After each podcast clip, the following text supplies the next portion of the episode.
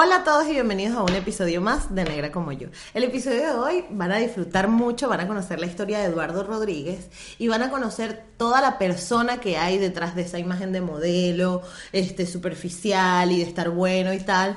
Este van a conocer cómo creció Eduardo, eh, eh, cómo fueron sus inicios y cómo gestionó el reconocer su negritud. Eso está súper importante. Em, así que espero disfruten mucho de esta entrevista, pero antes recuerda suscribirte, darle like, comentar y compartir si te, si te gusta esta entrevista y si te la vas y si te la disfrutas tanto como yo. Aviso, advertencia, es larga, usted búsquese un café prepárese el desayuno, este, tómese un baño de burbujas, o si tiene mucha cola, póngaselo, porque este episodio es largo, pero va a estar bueno, bueno, bueno, bueno, porque van a conocer a profundidad a Eduardo Rodríguez. Así que disfrútenlo mucho. Y, ah, y tengo un Patreon también donde pueden colaborar y pueden aportar para este proyecto. Y nada, ahora sí, disfruten el episodio con Eduardo. Esto es Negra como yo, un espacio único que nació para motivarnos a valorar el cuerpo que somos crecer nuestra autoestima y hablar de negritud latinoamericana. De nacer, negra como yo. Y hoy, en Negra como yo, tengo a un invitado súper especial, el señor Eduardo Rodríguez. Bienvenido, Eduardo.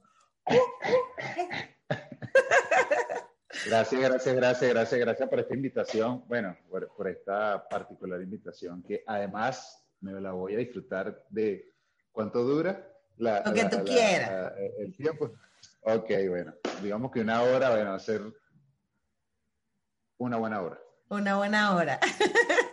Mira, Eduardo, ¿dónde estás tú ahorita?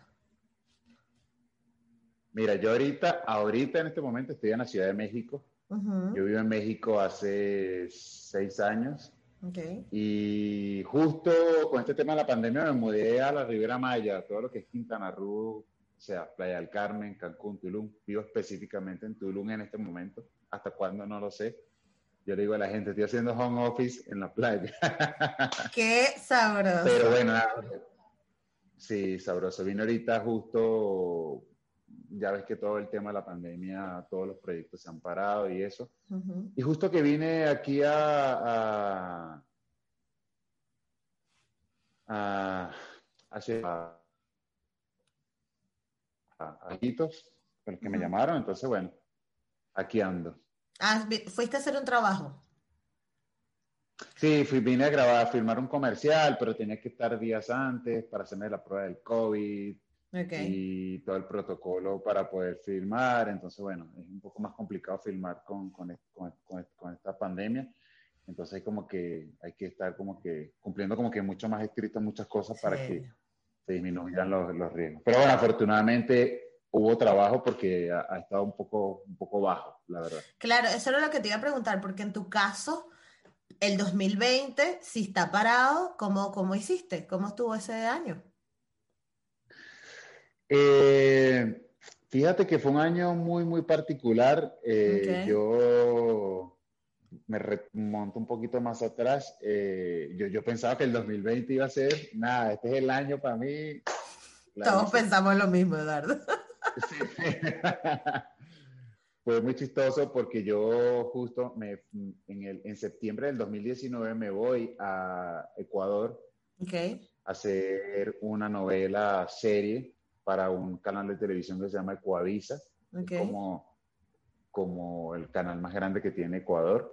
Es, una, una, es una producción de, que habla de, de, de, los futbolistas, o más bien de la selección de fútbol del Ecuador en el 2001-2002, cuando fueron al Mundial de Fútbol por primera vez cuando clasificaron. Okay.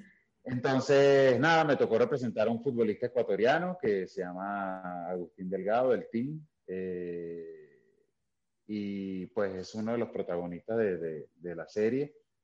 Eh, fue una gran experiencia. La filmación duró desde septiembre hasta marzo. Ok. Marzo del 2020.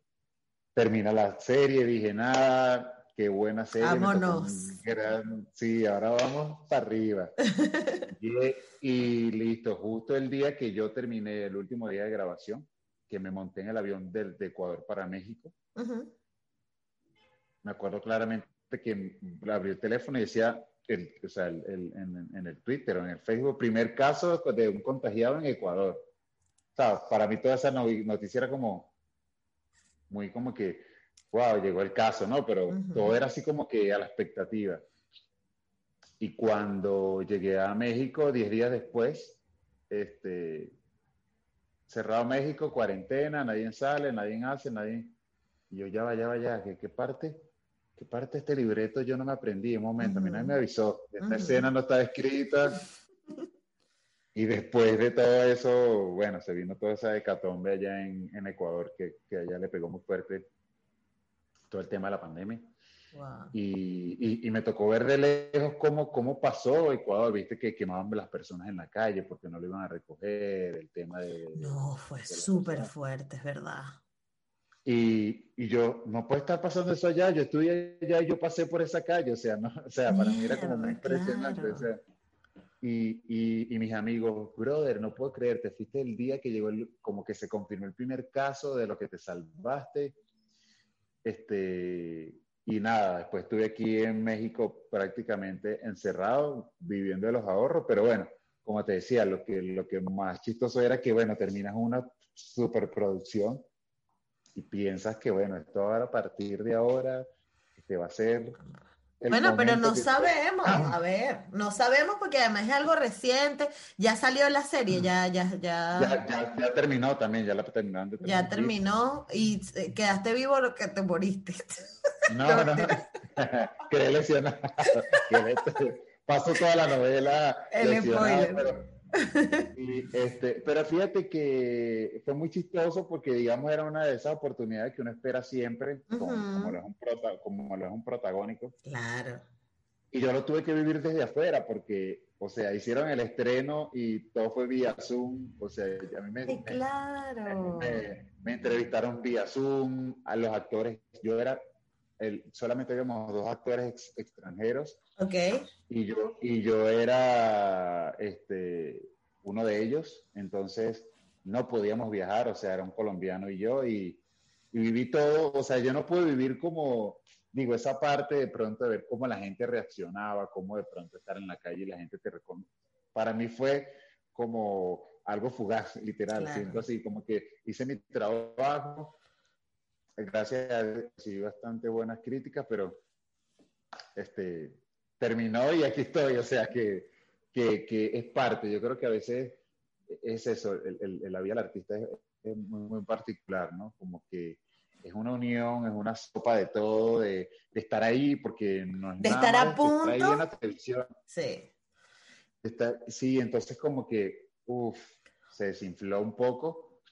Pero bueno, agradecido, agradecido porque, bueno, gracias, aprendí muchísimo en esa producción eh, era la primera vez que hacía televisión, porque yo había hecho más que todo teatro y había hecho eh, dos películas en Venezuela que una no fue tan buena y la otra eh, no la han estrenado desde el 2012, imagínate que todavía no la han postproducido. yo, yo, yo, yo, estudié mucho teatro y me preparé en cine, en teatro. Televisión nunca había hecho mucho y, y la verdad que no había hecho mucho televisión porque particularmente cine sí tiene como un poco más de apertura a este colorcito y el teatro, obviamente, pero la televisión no, la televisión tiene sus estereotipos. Entonces... Y ya estaba Freddy Aquino. Ya, está, ya, estaba Freddy Aquino, ya estaba, dijiste. No, pero vamos, antes de que te me adelantes para todas las preguntas, yo quiero saber dónde creciste, de dónde son tus padres y cómo fue tu infancia. Mira, yo, yo crecí en Venezuela, Caracas, en un barrio que se llama Pinto Salinas. Pinto este, Salinas, barrio de Caldera, donde van los choros que le roban. ok. En esa candela nací yo. Yo le digo a la gente, yo siempre digo a la gente, yo nací en el infierno. De ahí no todos salen vivos y de ahí no todos salen buenos. Eh, la verdad, eh, me crié entre Pinto Salinas, y Barlovento, que es de donde son mis abuelos o mis papás. mis papás nacieron en Caracas, pero sus papás son de allá, de Barlovento. ¿Pero de Barlovento, el pueblo de Barlovento o, de qué pueblo de Barlovento? Bueno, eh, Barlovento es como la región. Yo soy de.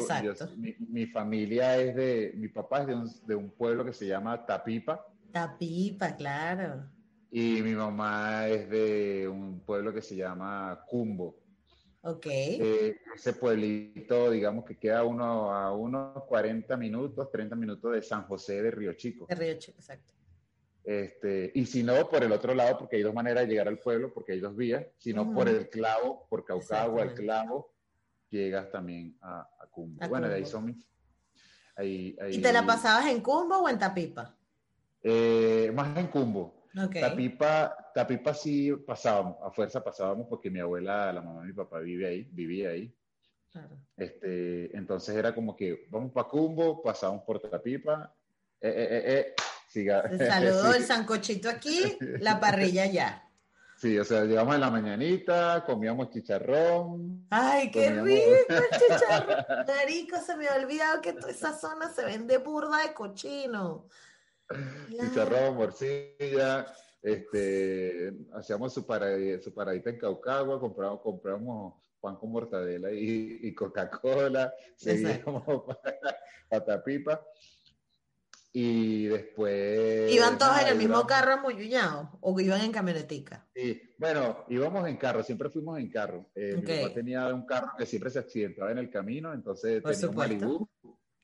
Y, Por supuesto. Y siempre, literal, era como que rezar que el carro de mi papá no se, no se, no se, no se descoñetara en el camino. Entonces, siempre íbamos con la expectativa de que, ay, ya pasamos Caucagua, ay, ya pasamos. Cuando llegamos a Cumbo era como que, ¡yeah! Ya estamos en Cumbo, sí. Y ya que estamos en Cumbo valía verga, sí, sí. Sí, se, se, ya estamos en el pueblo. Mi papá que se encarga de arreglar su carro porque ya no es que vamos a amanecer en la carretera, ya estamos aquí en la casa. Claro, exacto. Y tenían casa ya, o sea, como que llegaban a la casa o algo así. Mi mamá, mi mamá, este, como su, su, su, mamá, o, o, más bien mi abuela, la que la crió, este, porque la, mamá de mi mamá murió muy joven, o sea, cuando mi mamá tenía un año, murió con 23 años mi abuela, yo no la conocí. Pues. Okay. Eh, la crió su hermana, okay. y, o sea, la hermana de, mi abuela. Exacto. Y, y, nada, era mi abuela, pues básicamente, y, particularmente allí fue donde siempre crecimos, o sea, en la casa de ella, que hoy día es la casa de mi mamá Queredo. Okay. Y, y en esa casita corriendo y jugando fusilado, chapita, ya ¡Fusilado! ¡Qué fuerte! Es, que, es que lo que estás contando, porque mi familia es de Chirimena, mi familia es de Chirimena, y es exactamente lo mismo. Siempre dejamos con un tío todos amuñuñados en ese carro, que siempre era un Malibu, un Nova, un carro de esos viejos, y era, ya pasamos Caucagua, ya pasamos Higuerote, no se accidentó, ya pasamos Tacarigua. Entonces llegamos a Chirimena y ya no, ya no había, y jugar fusilado. No muevas no mueva ese carro que se va a recalentar otra vez. o cuando iban a salir, ya cuando nos íbamos, era igual, ponga a calentar el carro, échale agua, mire el aceite, había que verle todo para que el carro no odiera. No, no, no, no, eso era como un, como, como un bebé con problemas. Pero me encanta. Me encanta porque te puedo asegurar que tú ahora te montas en un carro y se accidenta y para ti eso no es un conflicto, ¿sabes? No, no, no, totalmente. Ya tú sabes lo que es accidentarse en la carretera.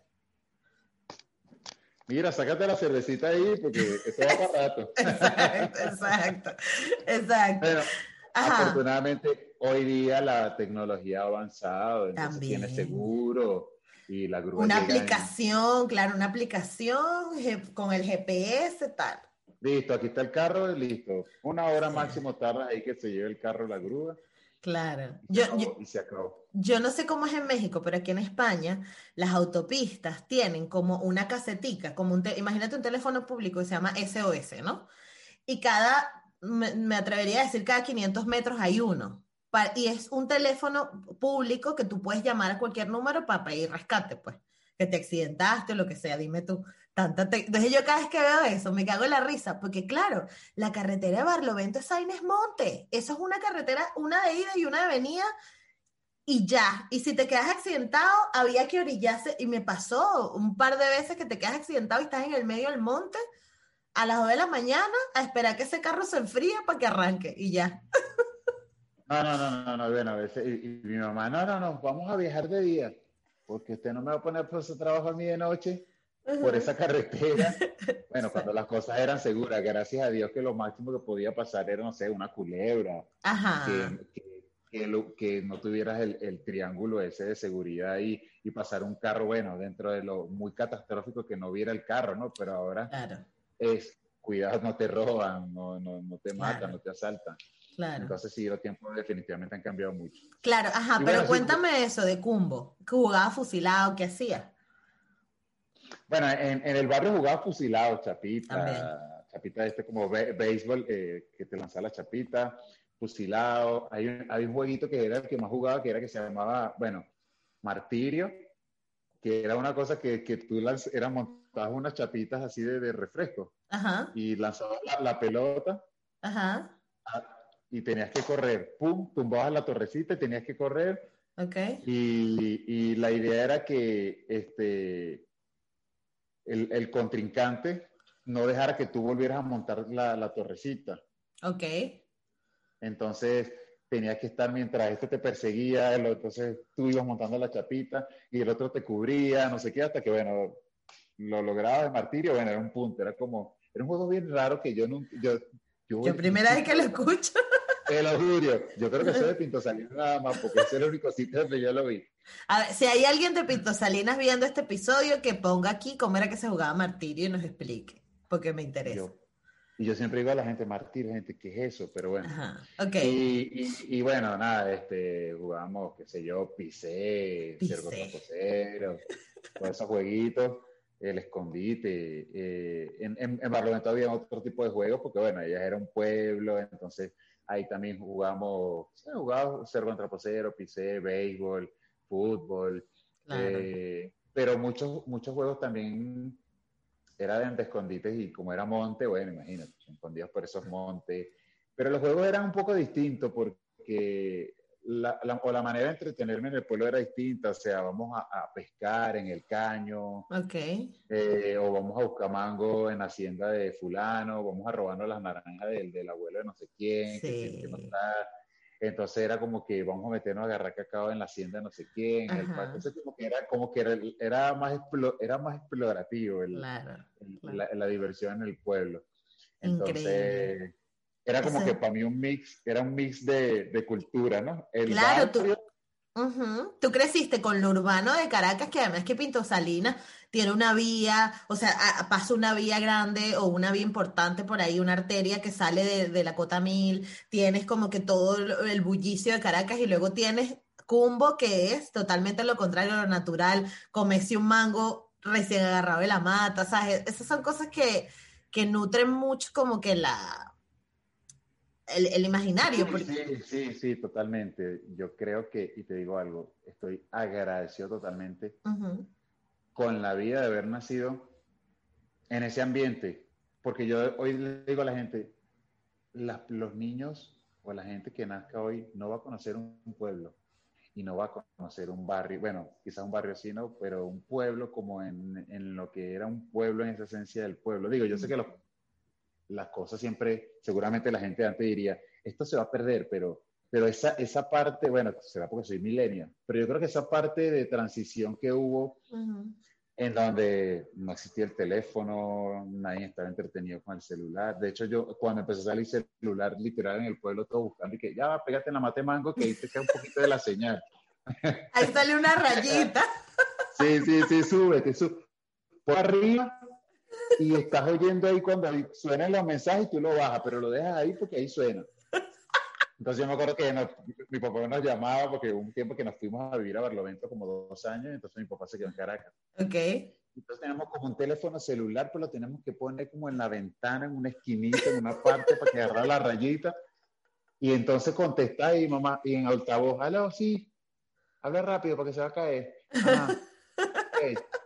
O si no, los mensajes de texto. No, no, no. Casi lo, lo, espera, salió el mensaje, se mandó, responde, vuelve a mandar, sube. Pero bueno, y ahorita. Enviando mensaje. Enviando mensaje. Se envió. y tratar de, y de escribir todo el mismo mensaje para que, la, para que fuera rápido la, No es que ahora cómo está, que mira, que no mira, ahora cómo está, mira, necesito que le mande a los muchachos para la comida. Avisa cuando deposites. Y... sí, si no, no venga este fin de semana. No, pero lo que oh, eso pasa hoy en Chirimena. Tú ves a la, ahora en Chirimena, hay como unas partes donde se ponen todos porque ahí llega la señal y están todos los carajitos con el WhatsApp y la vaina y el Instagram y no sé qué. O dicen, no, pásamelo de 7 a 10, que ah, de esa hora es que voy para la plaza, que ahí sí hay señal. O sea, todo el mundo se busca la manera. Pero, ¿qué es lo que más extrañas de, de esa época? Creo que, que lo que más extraño, creo que fui muy feliz en esa época, este, con, sus, con sus cositas que hay dentro de, obviamente, del desarrollo de, como individuo y de persona. Eh, creo que fui muy feliz, o sea, con nada, literal, o sea, con nada. No recuerdo haber tenido juguetes de lujo, no, no recuerdo haber tenido ningún apego a nada material específicamente, sino a, a la necesidad de divertirme bien sea en el barrio, este, queriendo escaparme por todos esos callejones a, explorar también de alguna manera y jugar con, con, los muchachitos. Y después, obviamente, en el pueblo, este, llegar y saber que ellos nos estaban esperando, los niñitos, los vecinos de allá, ¿no? Entonces era como... Claro, Semana Santa, Carnaval, eso seguro. o sea, sí, era como una felicidad que, que me, que me llenaba, bueno, nos llenaba a todos los que obviamente son del pueblo, porque sabías que tu familia y tus primos te están esperando, pero además tus vecinitos. Claro. Y era así como que después verlos a todos reunidos, era como que una gran familia del pueblo. Mm. Vamos para la playa o se rentaban un autobús, iba en ese sentido para la playa y, o para el río era así súper, súper, súper folclórico todo, pero... Pero, pero es que a mí, o sea, es que yo te lo juro que extraño, estamos hablando de ti, pero es que yo quiero decir que yo extraño demasiado esa vaina. Porque es que era como que, y yo me acuerdo que cuando uno pasaba, cuando ibas para la vía de Chirimena, no sé si sabes por las Martínez, las González, que están ahí, que hay como un río que se veía desde la vía.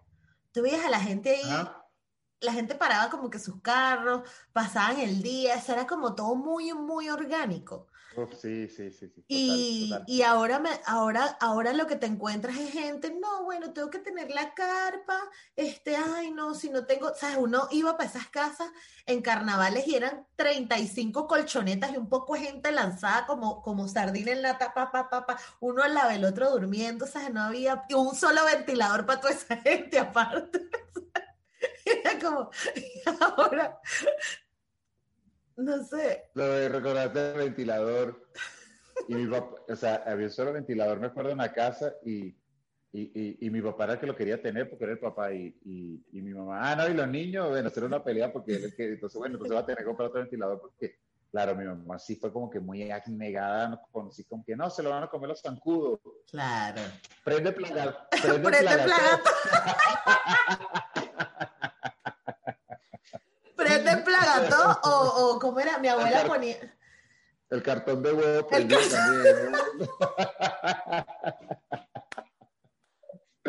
Digo, por favor, yo necesito que la gente de Barlovento comente en este episodio porque es que estas son vainas que aquí, aquí tiramos esos cartones de huevo que sirven para matar zancudos, chicos. Qué vaina. La gente se me dice, ¿dónde eres? La gente siempre, claro, yo, yo vivo, yo, siempre tuve como esa perspectiva, como yo era una muy, muy, muy, muy humilde. De alguna manera mi mamá siempre nos inculcó como que, mira, estudiar, yo no tuve la, la oportunidad de, estudiar, te parí a los, a los 16 años, tengo cuatro hijos, mira, lamentablemente. Ajá, exacto, ustedes son cuatro hermanos y tú eres el mayor. Yo soy el mayor, este, de cuatro hermanos de mi, de mi del matrimonio de mi papá y mi mamá. Ok. Eh, y particularmente mi papá tuvo otra hija que tiene mi edad. Eso este. también te lo tenemos en Barlovento. ella tiene, la, o sea, ella es la mayor realmente de, los hijos de mi papá. Ella tiene la misma edad que yo, solo que nació en septiembre y yo en noviembre. Se supuso mi papá, dice mi mamá, que él le dijo que no me creas a mí, que, que, bueno, que ya para ese momento él se había dejado de, de, De la otra señora. la otra chica, pero después le salió con que estaba embarazada. Pero esta otra señora, bueno, tendría, qué sé yo, sería como de la edad de mi papá. Pero mi papá tenía 26, mi mamá tenía 16. O sea que mi mamá era una niña. Entonces, cualquier cosa que mi papá diga será sujeto siempre a, a, a, refutarse porque, pues, literal, mi papá fue el primer hombre de mi mamá, entonces me imagino ella en su inocencia, pues le creía. Eh, y bueno, pues eh, tener una familia numerosa de cuatro hermanos o cinco hermanos, solo que mi otra hermana no, no, no se crió con nosotros. Claro. Requiere de, de, de, muchas cosas, muchos sacrificios familiares, porque evidentemente vestir a cuatro muchachos, viajar con cuatro muchachos, estudiar cuatro muchachos, mantener cuatro muchachos, alimentar cuatro muchachos, Claro. No es, no es tan fácil. Papi, y no es por nada, pero usted sabe qué come, ¿o yo? Usted sabe qué come, que jode. Entonces, coño, ¿cómo se llama tu mamá? Dina, Dina. La pobre Dina no jode, haciendo esas arepas grandotas para llenar, para llenar. la, la, la, rueda de camión. Mi mamá, mi mamá llegó un momento en que dijo, yo no voy a hacer 100 mil arepas, yo voy a hacer una grande para todos. Entonces mi mamá hacía esas arepotas, pa, pa, pa, pa, bueno, obviamente no se llenaba. Pero a mí me gustaban arepitas, ¿sabes? Como que a me gustaba como que me comía mi arepita, así que, ah, me comí otra, pero bueno, me tocaba comer mía. Cuando la hacía yo, me comí, me hacía mí. A lo mejor era la misma cantidad, pero... Pero cuatro. Claro, claro. Ajá, entonces tu mamá te decía que tú tenías que estudiar y que ustedes tenían que estudiar. Sí, que teníamos que estudiar, obviamente, este, veníamos de un barrio alternado a eso. o sea, nosotros nos encontramos con la inocencia del pueblo, con todas las vacaciones o la mayoría de los fines de semana, con la no inocencia del barrio, porque los niños del barrio son muy distintos a los niños de este, los niños del pueblo. O sea, los niños del pueblo son más ingenuos, bueno, eran más ingenuos, era 20, vamos, a quitar un cambur, aquí está una manzana, vamos a agarrar Poma Rosa o Pumagas, no sé cómo. La Poma Rosa. Mierda. Estoy teniendo demasiados flashbacks. Sí, decía, vamos, a, vamos para allá, que en la casa de no sé quién son más dulces que en la casa de no sé quién. O frutepan, mamey. Sí. Frutepan, que en Venezuela, en Valente le dicen buen pan. Buen pan, este, ajá que es la semilla esta que es como una papita que la cocina, le quita la concha, es que hay una tan buena esa. Qué divina. Aquí la venden, aquí la venden en Barcelona, justo. La venden. Como castañas, le dicen. Castañas, ajá, castañas, pero las venden asadas. Pero yo me acuerdo de eso, que ah. servían en una olla grandota y uno se sentaba comer esa vaina con sal. ¿Qué? Pero una vaina así que te decía. Y los moñitos, así esos convitos que agarrabas y te ibas para el monte donde estaba la, bueno, que obviamente cuando el árbol estuviera dando frutepán, ya estaba en el piso, te ponías a pelar tu frutepán, montabas tu agua caliente con sal, tu fogoncito, vamos a comer, lo que hay. Sí, yo creo que, yo creo que sin caer, sin caer ahorita en política, yo creo que ni en esos momentos que, mira que vi, momentos difíciles, viví y vi a otros vivir, pasar momentos difíciles, yo recuerdo que hasta siendo niños resolvíamos, comíamos mango, comíamos yuca, comíamos del árbol, comíamos de, muchas cosas que se dan en, cosas que ahorita no pasa en Venezuela, ¿no? Es decir, que es mucho más difícil. Y bueno, cuando, como, te, como te comentaba, alternar tu cerebro a la vida del barrio, que obviamente tenías que ser un poquito más pila, más vivo, más, más, más eh, cuidadoso, porque había su inocencia de niños, pero los niños, bueno, yo sé que los niños no son malos, pero había, niños malos, ¿no? Entonces, este, también obviamente malcriados todo el día en la calle, viviendo obviamente situaciones, digamos, difíciles. O sea, yo me tuve que crear un ambiente en donde la mayoría de los que se criaron conmigo murieron, los mataron pues, de malandros.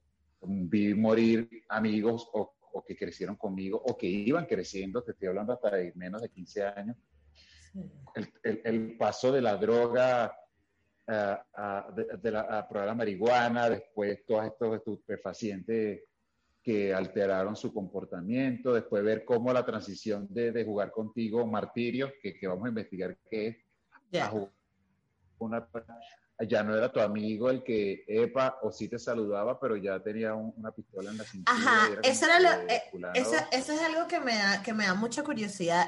Eh, eh de, tu, de tu adolescencia justo, que era, la, que era la siguiente pregunta, porque tienes que, o sea, tú tienes que convivir directamente con gente con la que te la pasabas para arriba y para abajo, que ahora, que ahora te pueden robar, porque además, en tu caso, y me atrevería a decir, ¿no?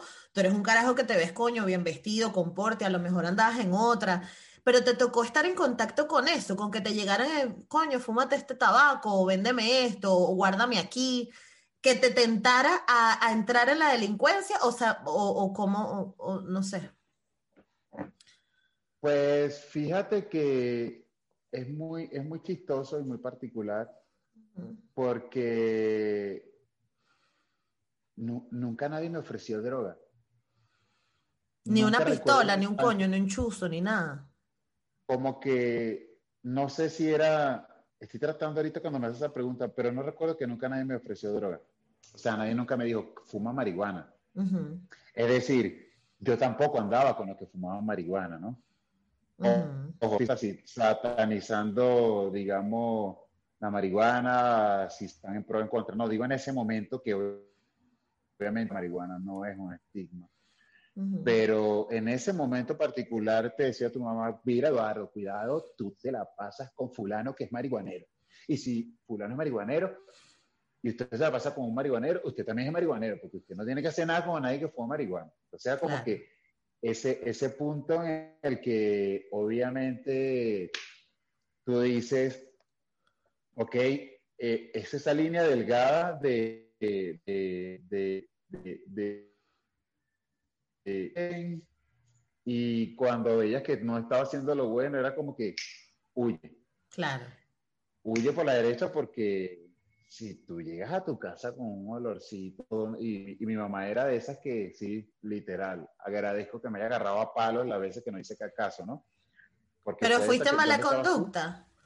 ¿Tú fuiste mala conducta? Eh, eh, no fui mala conducta, pero no fui, o sea, fui muy tranquilo pero era agazapado, como decimos en Venezuela. Claro.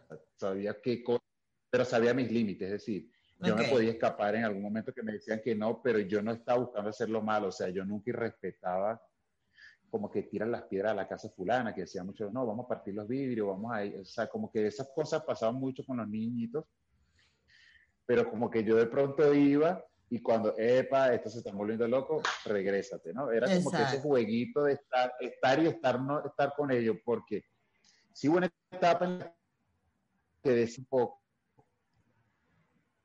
eso también te puede costar un poco, tiene un costo social, es decir, te puedes convertir como para ellos que se cree este, ¿no?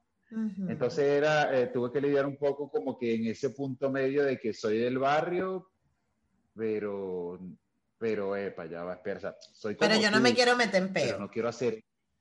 Exacto. Entonces, para algunos era como que chido, este, disculpe a todos los que me, me salgan las palabras, algunas cositas mexicanas que ya claro. seis años aquí y, y digo chido. No, este, pero hablas súper bien. no, marico, o sea, hay gente que tiene menos tiempo que tú y habla, pues, no sé qué, no sé qué. Tú estás súper bien, sí. así que tranqui. Entonces, sí, no, eh, nos tocó mucho como que lidiar con eso, a mis hermanos más que todo, eh, hacer lo posible por, por hacer caso, ¿no? Eh, y, para qué te miento, también tuve muchos familiares que, que, cayeron en la droga, que cayeron en el malandraje, vi morir familiares, vi, vi morir vecinos, amigos, o sea, yo a veces, si yo me sentara aquí en cinco minutos recordar toda la gente que vi que mataron, que murieron. Uf, o sea, un cuaderno se quedaría pendejo. Fueron muchos, muchos, muchos, muchos, que no duraron mucho tampoco, o sea, que empezaron hoy y mañana los mataron.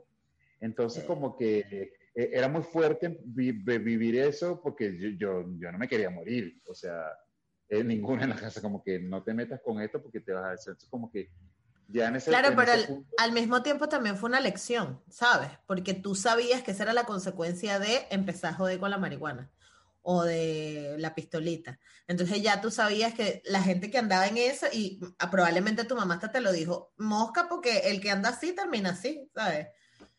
Sí, era así como que para andar los malandros por ahí, enciérrese y nada, literal, todos nos encerrábamos, que bueno, están los malandros, no hagas esto, ¿qué pasó? Pum, sonaron unos tiros, no, mataron al hijo fulana, coño, mira, sí, verga, mataron al hijo, versa, era como que, pero eso se volvió recurrente, ¿no? Creo que lo único triste de eso, o lo más triste de eso era como, sí, lo, lo más triste de eso es que eso se volvió como muy normal, ver morir gente, ¿no? Entonces era como que mataron, llegó un punto en que yo le dije, no, mamá, ¿sabes cuando dicen que matan a alguien que aunque lo haya conocido, en mi cabeza ya es como que, ah, ok, otro más. Así lo Cambió tu relación con la muerte, claro. Sí, entonces era como que murió, murió, murió, murió. Entonces llegó un punto que obviamente en, en mi cerebro, que incluso muriendo personas que yo conocía que no eran asesinadas, una parte en mí como que no había, o sea, como que lo lamentaba, pero yo veía a la gente llorar y yo decía, ver, estoy mal, yo no, o sea, no lloro, o sea, yo antes cuando veía que mataban a alguien, yo lloraba, o sea, fuera quien fuera. Si no Te dolía, claro. Me dolía yo como que ve, le quitaron la vida a alguien, o sea, o era una un niño o alguien que mataron porque se atravesó una balacera. Entonces, eso empezó como que, e, eso me preocupó ya cuando empecé a madurar, como que, epa, esto, o sea, no puede ser que esto no me duela, ¿no? Esto me tiene que doler de alguna manera. y, y entonces, en esa transición, como que ya entré en el, en el liceo, estudié en un buen liceo público, pero un buen liceo, Domingo Faustino Sarmiento. Y era un liceo que particularmente queda muy bien ubicado porque queda en la Avenida Andrés Bello, pero todos los que estudiaban por allí, una parte venía del barrio, pero la gran mayoría venía de las residencias que estaban por ahí. Mm. Era gente muy bien educada, italianos, portugueses, españoles. Claro, de gente de la Candelaria, ¿no? De la Candelaria, de la Avenida Andrés Bello, de, ¿sabes? De, de, toda esa zona que obviamente hacía de la Florida, de que hacía que el colegio tuviera otra perspectiva a diferencia de los colegios que estaban muy cerca de mi casa. Nunca estudié en un colegio que estuviera cerca de mi casa porque era ver a los vecinitos joder como jodían en el barrio, porque no tenían educación, la mamá no le paraban bola a los niños, la maestra tenía que tener una constante pelea porque la mamá se, se fajaba con la maestra de tu Chamo, eso siempre fue súper este, fuerte. Porque si las maestras reclamaban, venía la mamá a entrar la coñazo a la maestra, porque entonces se está metiendo con su hijo y era como que, Pero tal cual, tal cual. Entonces, bueno, nada, me crié con, con buenos compañeros de, de, estudio que, que, de alguna manera muchos eran de barrio, pero muchos eran también como familia pobre, pero descendientes de europeos, ¿no? Claro. como que tenían, aunque no eran ricos, tenían, su familia mantuvo como, ojo, esto de la educación no tiene que ver nada con, con el tema del color ni con el tema de, de, la... Como, o también, ¿no? Como que, pues lamentablemente en el barrio tenemos otra idiosincrasia. No, lo que pasa es que hemos tenido distintas oportunidades, ¿entiendes? Entonces, ha, ha, sido una población que desde el principio de los tiempos, desde el principio de los tiempos, no, desde, desde que llegaron a, a América a ser esclavizados cuando se, abuele la cuando se abuele la esclavitud, le dice, bueno, ya, tú eres libre, ajá, pero yo no tengo el nivel educativo, yo no, tú, me sacaste de mi continente, me trajiste para acá, no me estás dando las mismas oportunidades, aparte me dejas tirado. Entonces la gente tiene que buscarse las castañas y eh, eso cambia. Claro, porque luego tienes una sociedad española que sí tenía acceso a la educación, que quieras que no, tienes dinero, tienes o tienes amigos que te aportan estatus y o sea, te, te, conectas con cosas diferentes. Y al final la comunidad negra ha tenido que crecer y sobrevivir. Y bueno, por eso es que la mayor cantidad de, población, de, población afro en Venezuela tiene un nivel de, bajo de, económico, pero es porque, porque ha sido la misma segregación. Pero bueno, estudiaste en el liceo y este, ¿cómo, cómo, cómo era el liceo? El liceo... Eh, ¿Cómo eras tú en el liceo, pues? Quiero decir. el, eh, yo creo que cuando entré, yo creo que conocí un poco la crueldad humana eh, en el colegio, un poquito en el mm. liceo, ¿no? Justo ahí, eh, digamos, salió, salí del caparazón de la, de, de, de mi, yo, yo, yo, fui, yo era muy ingenuo, ¿sabes? Yo era como que mi, mi cabeza estaba siempre situada en, en, en, mis vacaciones máximas, ya sabes dónde fueron, en y el otro era en mi barrio, pero dentro de todo eso había como una capa protectora que nos hacía mi mamá, que obviamente hacía que, entendiéramos que, bueno, que esto que era que estaba allí era una realidad, pero que no pertenecía a nosotros. Y la otra, que era de Barlovento, era como que prácticamente éramos a nuestras anchas, porque prácticamente no nos cuidábamos. Era como que estás en el pueblo, solo haz caso, cuidado, te caes de la mata y te partes un brazo, si te metes por allá te puede picar una culebra, no le pegues un palo a ese perro que te va a morder. Esos son, esos son los peligros, ¿no? Claro. En el barrio eran otros tipos de peligro, por eso creo que llamábamos tanto ir allá, porque obviamente era como que no teníamos que no teníamos tanta presión de, de, comportamiento. Cuando yo llego, este, obviamente, al liceo, al colegio, la verdad, fíjate, el colegio fue muy particular. Hice hoy día, hice en el, particularmente hice en preescolar. Eh, hice en el preescolar, eh, yo que era un vecino aquí. Hice. Sí, se oye el acento mexicano. ¿Verdad? Este, Vamos a poner música de ascensor.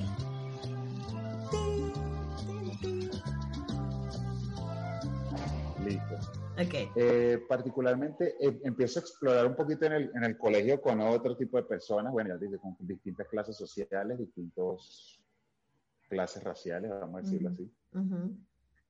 Y ahí sí como que empecé como que literalmente en el colegio yo descubrí que yo era negro, ¿sabes?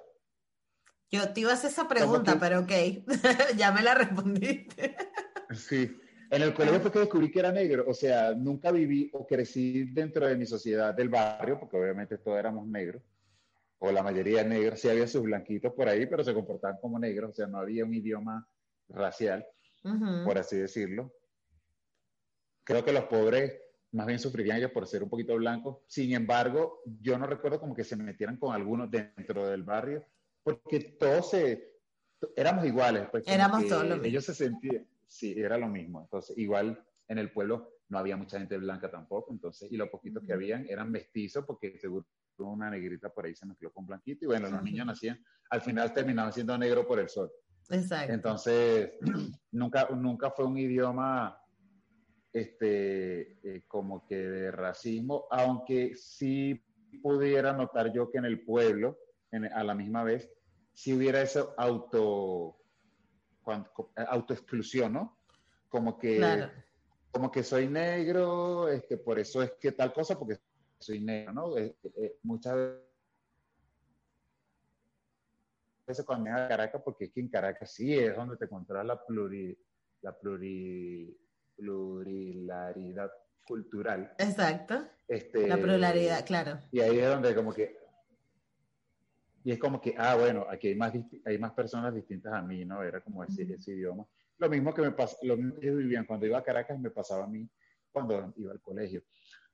Y sí empecé a sentir de pronto todo ese proceso de, de, de, meterse conmigo por el color de piel, por... O sea, como que empecé a vivir eso que, que además sí recuerdo que fue fuerte porque yo nunca lo viví. O sea, no era una cosa como que solamente te enseñaran a ser fuerte, sino que es que nunca yo crecí en un ambiente en el que se me señalara por X o tal cosa. Claro. Entonces, como que em, empecé como que, o sea, como que si ser negro es malo, porque estos brothers, lo único, el único sobrenombre que me ponen es en base a mi color de piel, más ninguno. Yo era flaqui, era flaquito, era dientón, no de hecho me decían Cirilo, ese era mi, ese era mi, tantos apodos, ¿no? Sí, como todo, el 90% de los negros en Venezuela, todos le llamaron Cirilo, o Coquito. Sí, o Coquito. Coño, vale. Coquito. cuando, se muera, cuando se muera Coquito, yo creo que vamos a tener que hacer un estatua, ¿no? Ven así, porque yo creo que el bicho ha aguantado de, de eso que nos ha, sobrevivido y aguantado sí, sí, este, todo, todo un montón de, de, de, situaciones que, que, pues, al igual que, que, uno que pasó, bueno, en el colegio, como te decía, empecé como a descubrir y empecé como que literal a, a, a pelearme, ¿no? A, empecé esa parte como, bueno, ajá, ahora me tengo que defender por lo que soy, por lo que represento. Eh, ¿Y te tocaba, tú estabas en el colegio con tus hermanos también? Sí, estamos en diferentes grados. Ajá. Solo los veía en el recreo. Pero te tocaba cuidar a tus hermanos. Eh, bueno, mm, mi, bueno, va a destacar que mi hermana siempre ha sido a trinca la bola, como dicen por ahí. Ok. O sea, mi hermana era, mi hermana esa es de las de adelante. Esa no, o sea. Sí, se, caía coñazo con todo el mundo. Pero que con hombres, con mujeres, con varones, con quien sea, de grado más grande, de grado más chiquito. Y fíjate tú que particularmente ella, más pequeña, era mucho más clarita, o sea, con el cabello, o sea, ella era muy mestiza, se veía muy mestiza. De hecho, nos ponían a, los dos y era así como que, ah, son, son hermanos, pero tú eres como más negrito y, éramos un poquito distintos, ¿no? de pronto de cara nos parecíamos un poco, pero, pero, pero era así como que la gente, ah, son hermanos, ah, bueno, sí, se parecen, pero, pero de, momento como que no éramos hermanos. De primeras, claro. Ok. Entonces mi hermana sí, sí, sí se volvió como un poquito más mala conducta. Fíjate que ella sí, sí era medio más, más mala conducta porque ella, como que ese proceso de, de, pasar por eso, que yo creo que también pasé yo, eh, sí la hizo empezar como a escaparse de las clases y, las tareas. Yo sí como que, yo aguanté como, como un peón ahí, como que, ajá, dale. El mayor, el mayor. Sí, sí, dale que te toca, bueno, en tu clase. Y era así como que fue como que siempre me recuerdo como que, verga, qué pedo, siempre tuve que como que resistir en el, en, en, el, en el colegio como que año tras año y cada vez que iba pasando un grado era como que más fuerte todo, ¿no? Porque como que de niño... Pero de alguna forma te defendías, decías algo.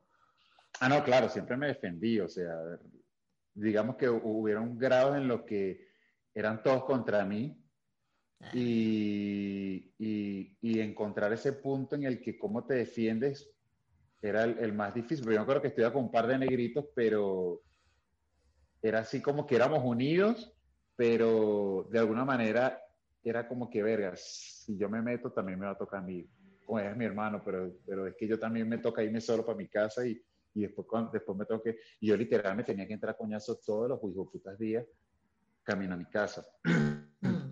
Entonces, era una preparación psicológica que yo tenía como que guardar el lápiz, quitarme la camisa para que no me rompieran el botón, meterla en el bolso, amarrarme bien los zapatos. Prepararte. para la coñaza. Era así como que, bueno, viene la partecita del callejoncito donde, donde se empieza lo bueno.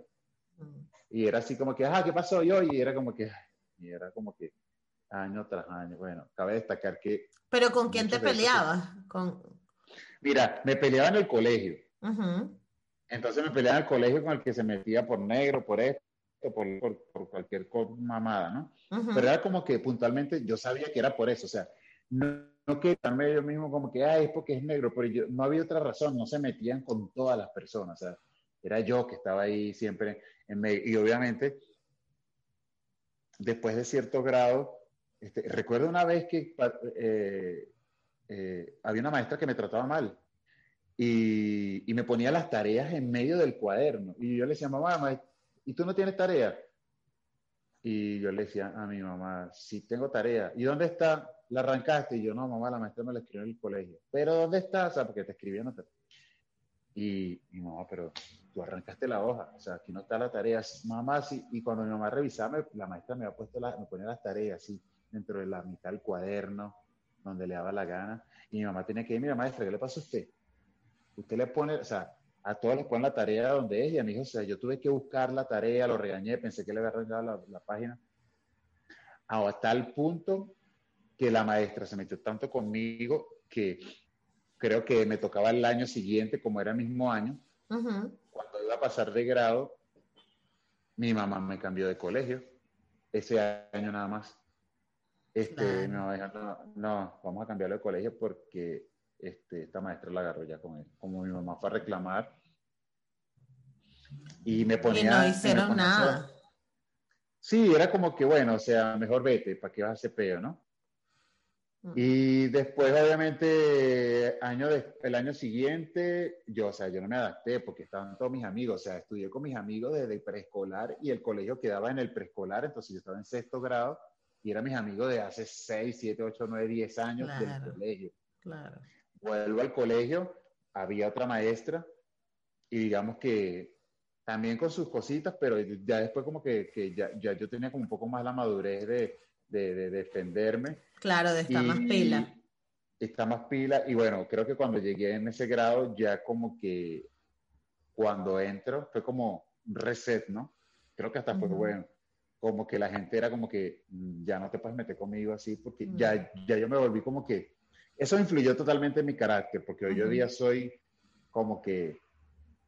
Soy como que muy puntual con lo que digo porque no voy a permitir falta de respeto. Entonces, este, hoy día lo superé, pero hoy día hay había momentos que yo sentía como que era demasiado, estaba predispuesto, ¿no? Como que, ¿qué pasó? claro, pero es que al final tienes que encontrar una forma, un mecanismo de defensa. Sí, era como que, ¿qué pasó? No, que tú, que, que, ¿por qué me estás diciendo a mí que no sé qué? ¿sabes? Era como que siempre que, que ser así, pecho para pecho para arriba. Pecho para arriba, claro. Entonces, nada, ya después termino el colegio, entro al liceo. Y, y, ahí fue como que sí habían sobrenombres y esto, pero bueno, ya estábamos más grandecitos, ¿no? O sea, no era como que te ibas a meter con alguien, sabías que, que, que tus actos podían tener consecuencias. Exacto. Entonces, nada, sí, obviamente como que no fui el más exitoso con las novias, obviamente. Eso era lo que te iba a preguntar, justamente eso era lo que te iba a preguntar, que cómo, cómo fue, porque además en la adolescencia es la edad donde uno empieza a relacionarse emocionalmente, las hormonas, tal, ¿cómo, cómo, cómo lo viviste tú? Fue muy raro porque, o sea, yo me acuerdo que jugaba en la botellita y nadie se quería dar un beso conmigo. O sea, cuando me tocaba a mí, era como que no, a mí con él no. Y, y bueno, no fui realmente exitoso, no fui, no lo fui en el, en el liceo, no lo fui totalmente en Mira de quién te burlaste, todas esas carajitas que ahora no se dieron los besos contigo, ajá. Carren, por mamagüevas. Entonces, eh, yo... Te cayó el video, Eduardo. ah. Yo particularmente, yo, yo particularmente, no, no, no fui, no fui el exitoso. Yo siempre digo a la gente, no, no tuve éxito con, con, con, con, como que con las niñas. Ah, sí, sí, no recuerdo como que haber tenido, ah, enamorado, pues me enamoré de todo. claro, de repente. Ah, me gustó sí.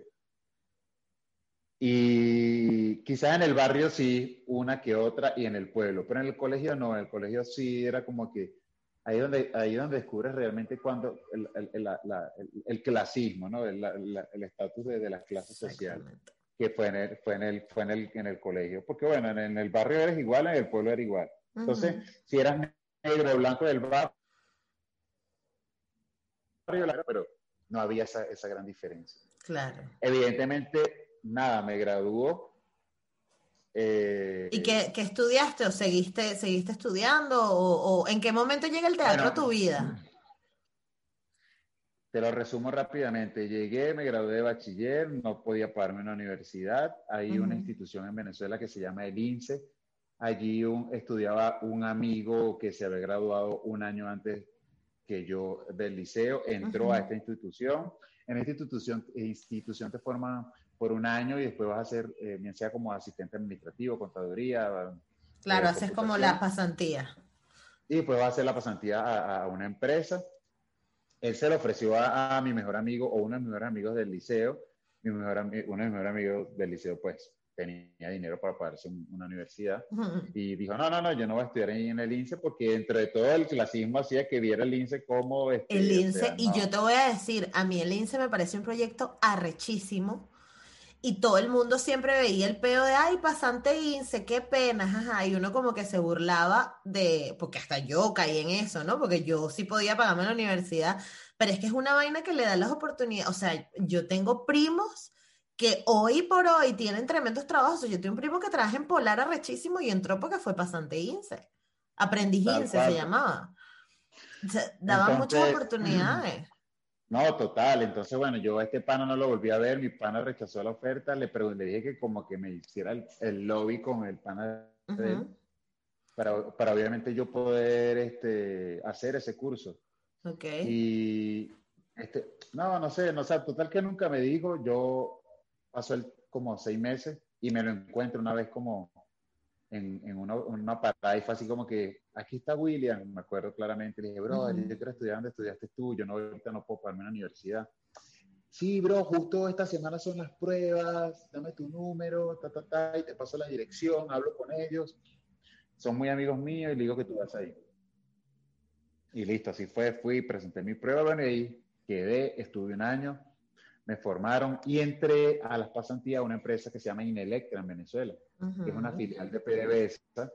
Y entré allí. claro. Y, entré allí y literalmente lo que me cambió la vida, la vida de mí fue el INSE, porque entró a esta empresa, ellos tenían un programa muy interesante que este, una vez tú terminaras la pasantía, tú te podías quedar fijo en el, allí o te ibas si no eras bueno. Me quedo fijo eh, normalmente le daban un contrato. Yo vale, Eduardo llevándole chocolate a todas esas secretarias ahí conquistándolas. Literal. Ahí mi vida, ahí mi vida, digamos, no amorosa, porque no tuve tanta vida amorosa dentro del trabajo, más bien mi, mi, mi, proyección eh, de feeling con, con, con, las mujeres, con la gente, era distinta, ¿no? Ok. Porque justamente era un, una empresa donde había, o sea, habían tres negros de 2.000 empleados o sea, y todo el mundo sabía quiénes eran. Ah. Entonces era muy chistoso porque, este, ya, ya te echo un cuento más adelante, pero bueno, eh, entro ahí a, este, a esta empresa y termino mi año de pasantía, mi jefa me deja fijo, empiezo a trabajar allí, eh, a, al, a, los seis meses descubro que te pueden pagar la universidad, la mitad, y me inscribo en la, me inscribo en mi universidad y ellos me dan la mitad del, del de la inscripción, la mitad de la, de la mensualidad, o sea, me da un 50% de mis notas hasta un 100% y, y aplicabas, pues.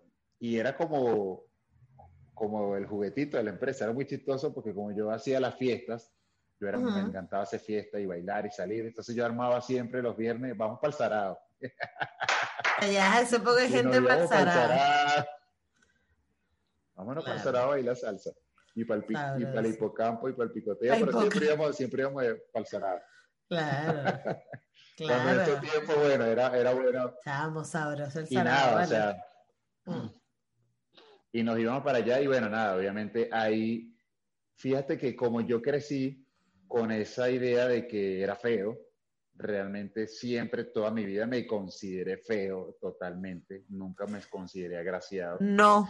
Por eso me da mucho, que lo sepa, no. De los comentarios si a usted, Eduardo, le parece feo, porque yo sé que hay que más de una buceándote desde hace 40 minutos que estamos hablando. No, no, no, y era muy chistoso, era muy, muy, muy, muy chistoso porque la gente, o sea, la gente cuando me hacía halagos, para mí era como... Claro. Y, y, fue empezar a recibir halagos de las mujeres mayores, menores de mi edad. Yo sé poco. Pero además, a, a, mí me encantaba bailar y yo, la gente decía, vamos, si les gustaba salir a bailar conmigo, pues yo bailaba salsa, merengue, todo lo que me pusiera. y entonces además me, gustaba, además me gustaba bailar bien, dar vueltas. Entonces yo era de los que llegaba y la gente, lo que me pongas te lo baila, merengue dominicano, todo, todo, todo.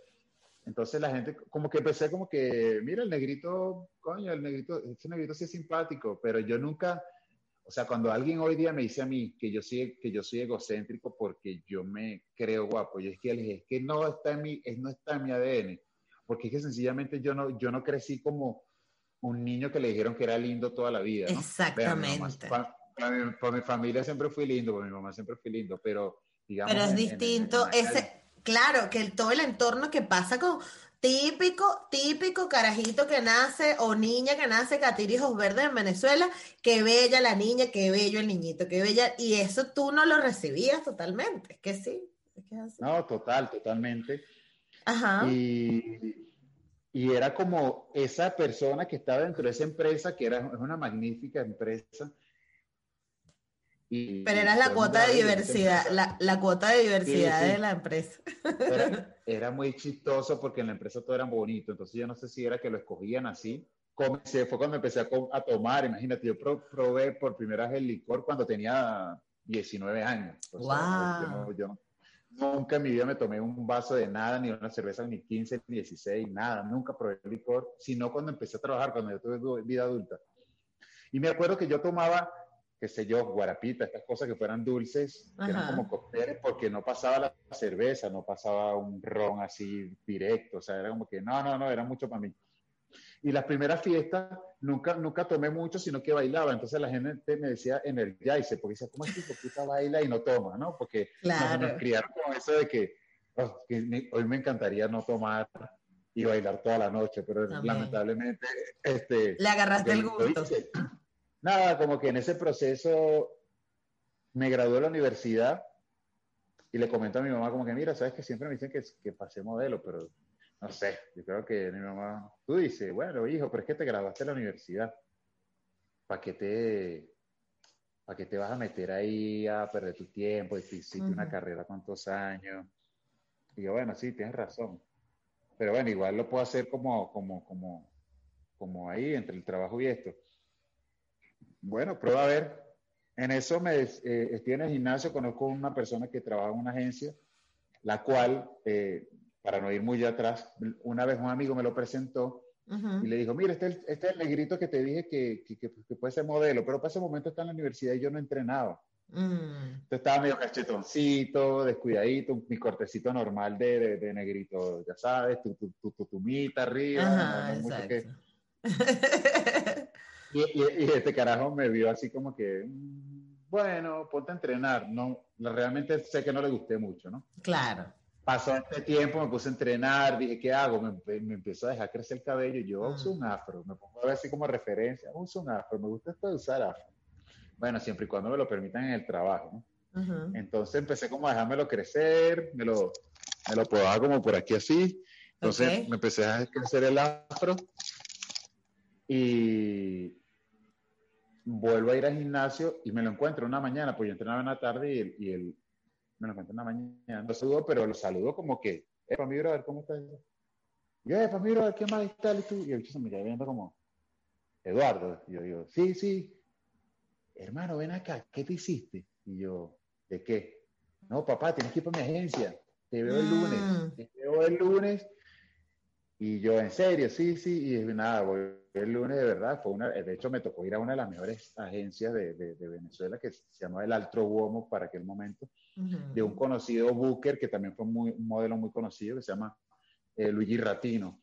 Era un carajo muy conocido en, en, la moda y su agencia era de las más viejas. Y ahí sus modelos eran chicas polar, este, pura gente top, muy top. Me entró a la agencia y yo, no, no es mucho. ellos trabajan aquí. Sí, sí, bro, ya vas a ver que con nosotros vas a facturar, tenemos este casting pasado mañana. Ve, voy, me mandan a a un casting y quedo. Y yo, me llama, quedaste, o sea, imagínate, yo no me acuerdo que no me sabía ni parar en la pantalla. o sea, hice, una, hice una campaña grandísima para, para Ron Selecto. Okay. Y, y, me empezó a gustar, después, bueno, eh, trabajaba, empecé, me mandaba casting, no podía ir a todos los castings. Y particularmente hubo un casting que él me mandó, que era de Levi's, Levi's, le decimos Levi, de Levi's, y, y, me mandó y quedó en ese, en ese, en ese casting, que difícilmente quedaba mucha gente. Entonces en ese casting era claro, marico, Levi's. 15, días de desfile, era un montón de plata. Imagínate, por cada día de desfile me pagaban lo que me pagaban una quincena. O sea, un día de trabajo equivalía a un día, a, una quincena mía. No, me pedí un reposo y me fui a hacer mi, trabajo y obviamente ahí es cuando me adentro y conozco a los otros modelos. Y Pero si te obsesionaste full, full con el cuerpo, o sea, que, llegó a ser como, o todavía, o todavía estás en ese punto. No, ahorita estoy relajado. O sea, Marico, viviendo en México, estás loco, o sea. ahorita sí cuido mi cuerpo, o sea, pero antes yo me acuerdo que yo era así, pero creo que esa determinación y disciplina fue lo que me ayudó, porque la gente empezó a llamarme incluso a desfiles sin hacer casting. Y decían, llámalo que siempre le está bien. Claro. Llámalo que está bien. Fue la imagen que vi. Claro. Eh, y en ese, en ese medio del modelaje es cuando comienzo a también a, a, a, a vivir los episodios de racismo, ¿no?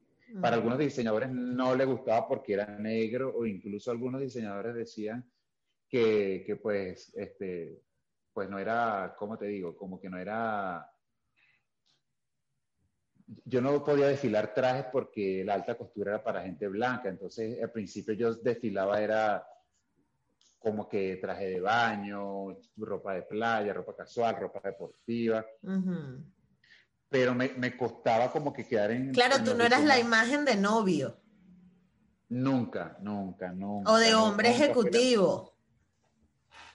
Este, y bueno, empiezo a pasar por, por una serie de, de, situaciones entre raciales y estereotipos, este, que, que obviamente empezaron a, a, manejar ese, ese, ese sub y baja de artista, que es que no quiero, si quiero. Yo me pongo a estudiar actuación, empecé a estudiar actuación en, en rajatabla. Okay. Y, y entré allí y era modelo, pero ya para ese momento era muy conocido como modelo, mm. o sea, la gente me conocía ya pero siempre me gustó rajatabla y, y después tuve que enfrentar en rajatabla el estereotipo de que era modelo, o sea, ya no era por el color, sino porque eran modelo y para ellos no era actor, ¿no? Exacto. Entonces, no, tú eres modelo, tú no eres actor. Y nada, afortunadamente le cayó la boca hoy día a mis profesores. De hecho, tengo, mi, mi, profesora vive aquí en México hoy día. Okay. Y, y donde se para me dice, este hijo de puta es bueno y lo que le sigue. O sea, usted no sabe lo bueno que es Eduardo. Qué brutal. Y, y, y, bueno, nada, este, empecé con esta, con, empecé a estudiar teatro, hice un curso por allá, dos años aquí, un año allá, total que por todos sumaron como cinco años de estudiando yo. Hice una película con José Simón Escalona, este, uh -huh. donde hice modelo, luego hice una película donde fui uno de los más o menos protagonistas, y, y empecé como que a hacer ese roce, empecé a hacer obras de teatro, eh, infantiles, no infantiles, para adultos, comedia, y empecé como que, bueno, me gusta, esto es lo que me gusta, la actuación, pero siempre estuvo ahí mezclado con, con, con el modelaje, ¿no? Entonces, claro, porque además sacabas plata con las campañas, está bien. Sí, literal. Entonces, claro, cuando, cuando estaba en Venezuela me, me di cuenta que Venezuela era un país muy racista. Entonces, eh, digo... ¿Pero en qué momento me... te diste cuenta de eso? ¿Cuando sales? Cuando, cuando, cuando intento ser actor. Hmm. Es allí cuando cuando yo queriendo ser actor, me veo con, con la pequeña noticia de que los, pa, los, papeles para los cuales yo era invitado a hacer eran papeles este, de, de, de, de bajo perfil, vamos claro. así, ¿no? El, sí, Entonces, ni, ni, siquiera eh, secundario. No, cero. O sea, yo creo que, que yo, que para mí fue un shock porque yo estaba en los mejores desfiles de Caracas en las mejores campañas, en las mejores comerciales. Y de pronto me ofrecen un personaje en RCTV que, que ojo, no es culpa de RCTV, sino más bien de, de, de, de, quien haya estado produciendo la novela para ese momento. Y fue como muy particular porque me dan un papel de, de guardaespaldas, pero este guardaespaldas iba a ser supuestamente, iba a crecer, iba a ser un malo, iba a ser un malandro. Y bueno, dije, bueno, en algún momento tengo que empezar con algo. Uh -huh. Y entrando a la novela, el primer capítulo, yo supe que el personaje no iba a crecer. Claro. ¿Sabes? Cuando entré en el primer capítulo que grabé, que después fue el segundo capítulo, y vi que yo no tuve en un contexto, en un parlamento, vi, vi, vi cuál era el desenvolvimiento de la escena. Sí. Y dije, no, mi personaje, aquí, mi personaje aquí no va a crecer. Yo voy a ser es el guardaespaldas de este tipo y no voy a, mientras a mí me pagaban por decirte 10 mil, vamos a decirlo en dólares, que no, esos no son los números reales. Claro, mientras pero... me pagaban 10 mil dólares en, en, una campaña en Venezuela, por decirte, uh -huh. me pagaban 500 dólares, y te estoy hablando que es mucho, 100 dólares por un capítulo grabado. Y era para mí como un shock y es como que no puedo perder esto. Claro. Por estar aquí y que aspirando o haciendo un sacrificio para poder proyectarme como actor. Sí. Y no va a pasar, y no, y no va a pasar. Eh, en eso eh, hago un casting para una película.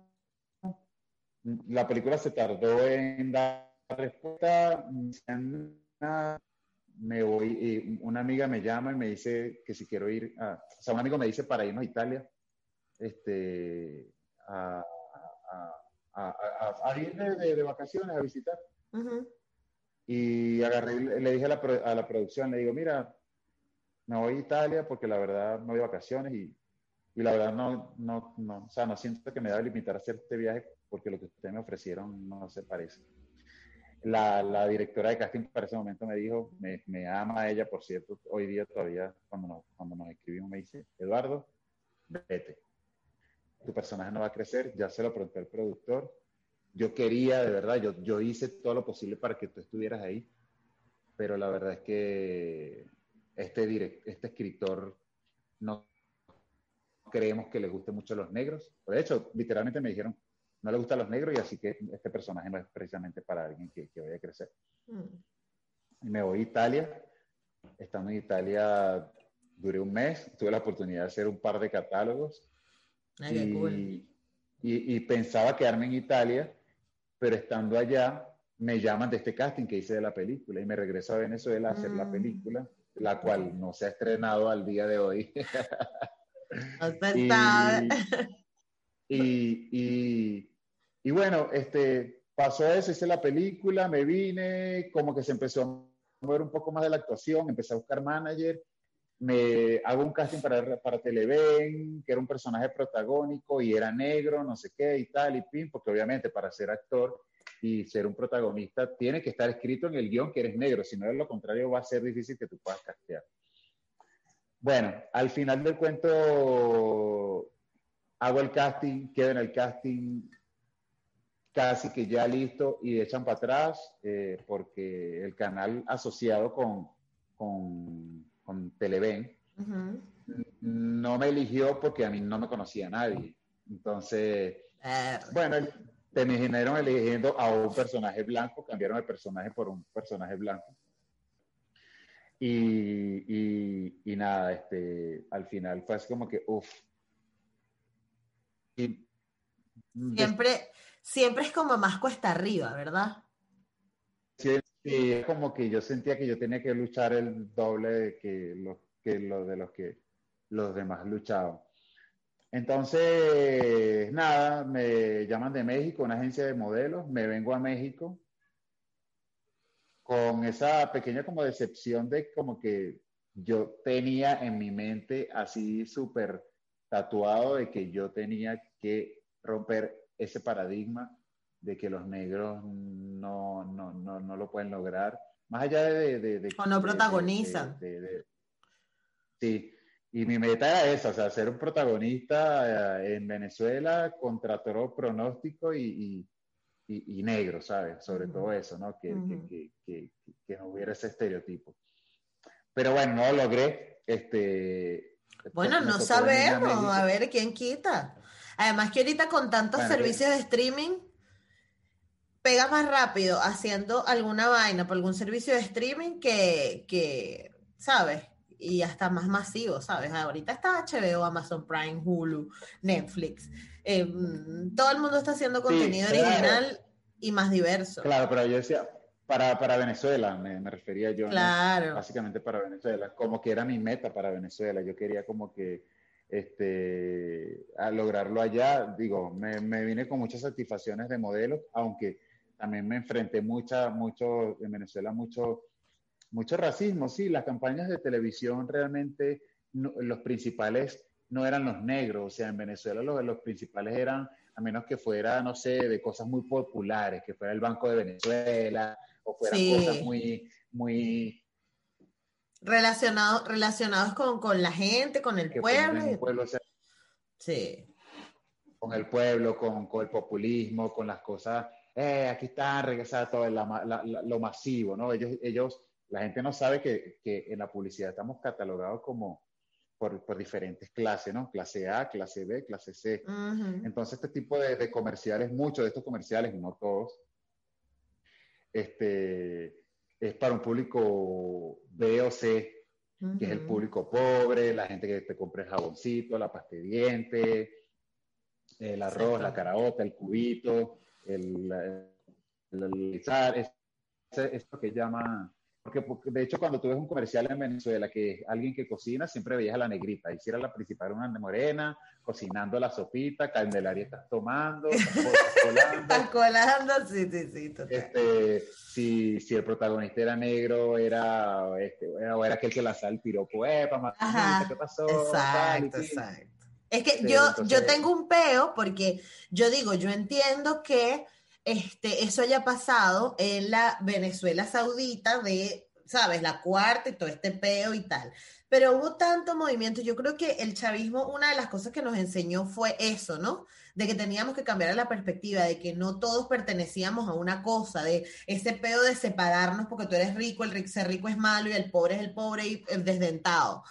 Entonces, veo nuevo contenido y me da rechera porque sigue siendo igual, o sea, sigue perpetuando ese estereotipo. Hay un video que yo siempre, cada vez que, cada vez que lo pongo, me encanta la canción, ¿sabes el video de Andas en mi cabeza de Chino y Nacho? Ajá. Y no tengo nada en contra de Chino, ni de Nacho, ni de Nuno, que es el director, ni de Nuno Ya sé cuál es la escena, ya sé cuál es la escena. Dímela, dímela, dímela, porque yo sola no puede ser la única que me dé cuenta de esa verga, dímela. Claro, porque es cuando eh, eh, llega este negrito, que es amigo mío, por cierto, se llama Dani, de, de, Derwin, perdón, que, la mujer le dice que está embarazada y es la negrita con los pelos parados en el barrio. O sea. Coño, o sea, yo entiendo, o sea, yo entiendo que. Entonces mi amiga me dice, pero la protagonista es negrita, pero ¿qué clase de negra es? Es la negra con el pelo rizado, ¿sabes? Como más otro peo. Pero coño, justo la que está preñada, la que está en el barrio, la que está. Coño, ¿por qué no la pusieron en la nieve? No, tenían que ponerla en el barrio, llegando con la moto, el peo, y está preñada. Es como que yo entiendo que tú quieres conectar con ese público pero puedes mostrarle de otra manera, pana, porque ya estamos en un peo diferente. Sí, sí yo creo que a, veces son cositas que, que, a veces los directores no notan, pero quiero hacerte la salvedad de algo justamente con el director de ese video. Claro. Que, que se llama Nuno Gómez. Nuno Gómez, eh, amadísimo eh, Nuno. Eh, es, es uno de mis mejores amigos y fue una de las personas quien más me defendió en los castings, siendo director de casting. Imagínate para meterme en campañas donde nunca había metido un negro. Me encanta. O sea, o sea recuerdo claramente que hay, había una marca que se llama Makuto y aquí estamos quemando a la gente. Makuto Vamos a quemar. Vamos a quemar. Bueno, si tú no tienes, yo no tengo problema. Aquí el famoso eres tú. yo, hice, yo, hice, una vez una campaña para Makuto. Ajá. Este, eh, cool, de playa. Ajá. Pero, pero luego después ellos hicieron una campaña en donde querían... Eh, esto fue un racismo a la inversa, fue muy chistoso, pero digo que, que, a veces uno entiende cómo... Eh, hago esta campaña, y llega este comercial y necesitaban a un ejecutivo que fuera entrando a la tienda vestido de corbata a comprar ropa en Macuto. Okay. Y nada, uno que era mi amigo que me metió en 50 mil comerciales, te estoy hablando de Doritos, Pepsi, o sea, yo hice un montón de comerciales con él. Sí. Me dice, brother, te propuse para Macuto, vente así, ta, ta, ta, ponte una corbata, pasate el casting, me graba, ta, ta, y nada, y cuando lo va a presentar me presenta. Y la, y la gente en ese momento le dice, bueno, los, ojo, no es Macuto como tal, ¿no? sino la cabeza creativa que esté en ese momento a, cargo del marketing de la marca. Sí, eso es algo importante que se tiene que saber también de la publicidad, que muchas veces no es eh, la marca ni es el creativo, a veces, y, y, tampoco lo contrario, a veces no necesariamente es el creativo, a veces el creativo propone otras vainas y la marca quiere otra cosa, entonces hay como una burocracia ahí loquilla, pero ajá, cuenta. Entonces. Literal. Y él me dice, brother, no te aprobaron, pero te vas a cagar de la risa. Porque me dijeron, es que para ese momento ya yo me era muy conocido ya allá.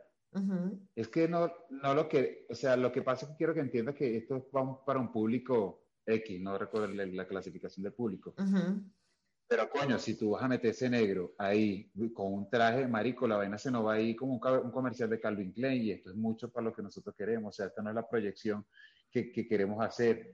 Queremos proyectar a un público que tenga un poder adquisitivo un poco más bajo. No, pero es lo me vine a México. Es lo que yo te digo, yo amo a Nuno, amo su trabajo y ojo, por eso dije amadísimo Nuno, pero coño, ¿por qué Nuno? no. Y ya, eso es todo.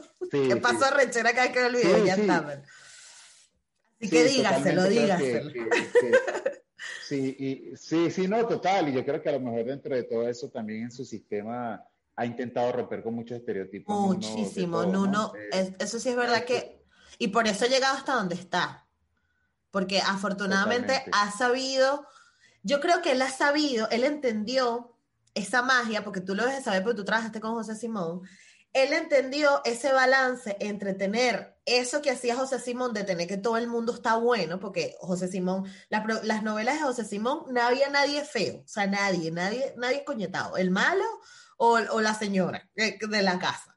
Todo el mundo estaba bueno en las cosas en un, eh, de, de José Simón, pero es como un rollo así, pero él le metió la diversidad, entonces tiene parejas, no sé, el, LGBT, tiene como diversidad de caras, este, o la historia de la chamita que tiene cáncer, o la historia del chamito del barrio que quiere lograrlo, entonces eso está fino porque como que conecta mucho, pero ese pequeño detalle me, hace rechazar. Sí, tal cual. De hecho, de hecho él, yo, yo hice un comercial, yo hice después dos, yo hice como cinco videoclips después con uno, porque ahí obviamente uno podía elegir a dedo quién era el, quién era el los actores.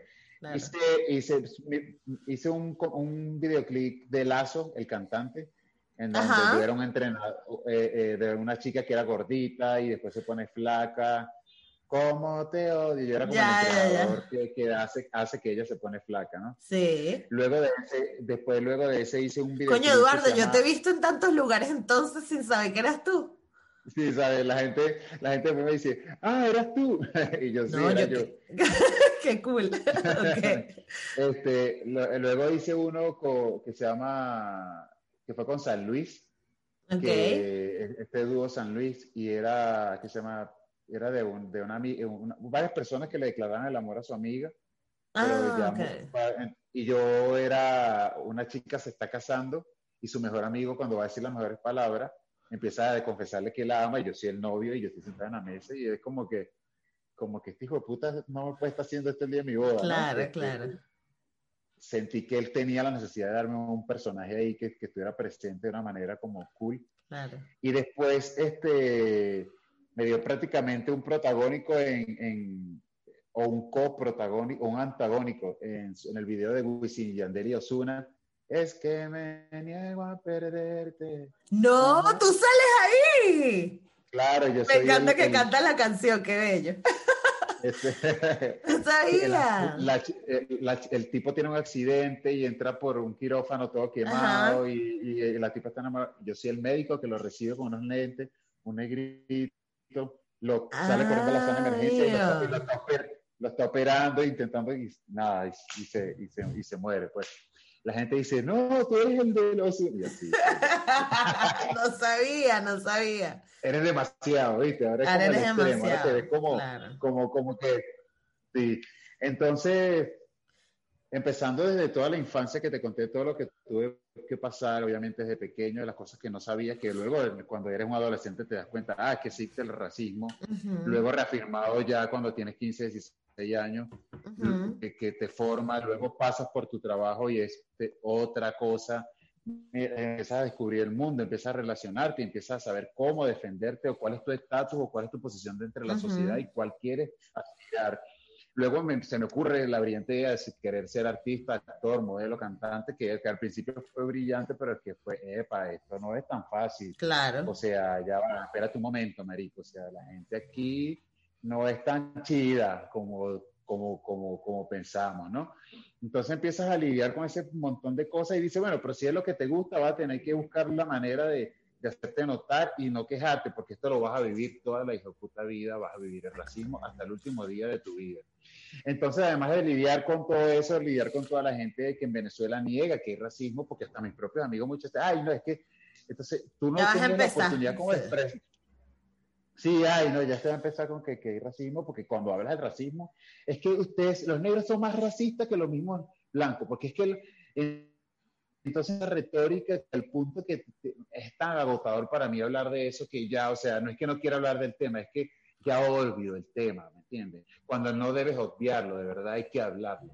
Entonces es como que como que dice, ahora elijo mis batallas, ahora elijo con quién voy a discutir, ¿no? Entonces, como exactamente. esta, esta, esta discusión no va a prosperar con esta gente, yo me voy. Efectivamente. Y, y, me voy porque, porque si no voy a pasar rechera ahí oyéndolo diciendo cualquier mamada que y le digo, no lo vas a entender porque no eres negro, papito, no lo vas a entender, no lo vas a saber, no lo vas a vivir. Tienes que vivirlo para que lo entiendas. Claro. O sea, tener que sentir que, hace, que haces el doble de, de, de, de sacrificio y de, y de, y de esfuerzo que, que, que, otras, que otras identidades raciales. O sea, no sé si está correcto dicho para que me vayan a decir, ah, no, no saben ni hablar. No, es que este, realmente, realmente te voy a para darte una cápsula de conocimiento, perdona que te interrumpa, pero es, o sea, es identidad o etnicidad cultural, porque raza es solo una, que es la humana. Entonces, eso es un concepto que yo también aprendí en este journey, pero, pero sí, pero bueno, ajá, continúa. Entonces, entonces, entonces pasa, empieza a pasar por todo, por todo, incluso encontrarte con, con, con, con amigos negros, dentro del medio que no se creen negros, que tú incluso piensas que tú dices, maldito, eres negro. no, no puede ser. O sea, sí eres, o sea, en este país, en Venezuela, yo en este país, Venezuela, es el país donde yo siento que hay más clasificaciones raciales, es decir, la gente no dice que es negra, es blanca, la gente dice que soy morena, chocolate clarita, eh, yo soy mulata que consentida de, de, o sea,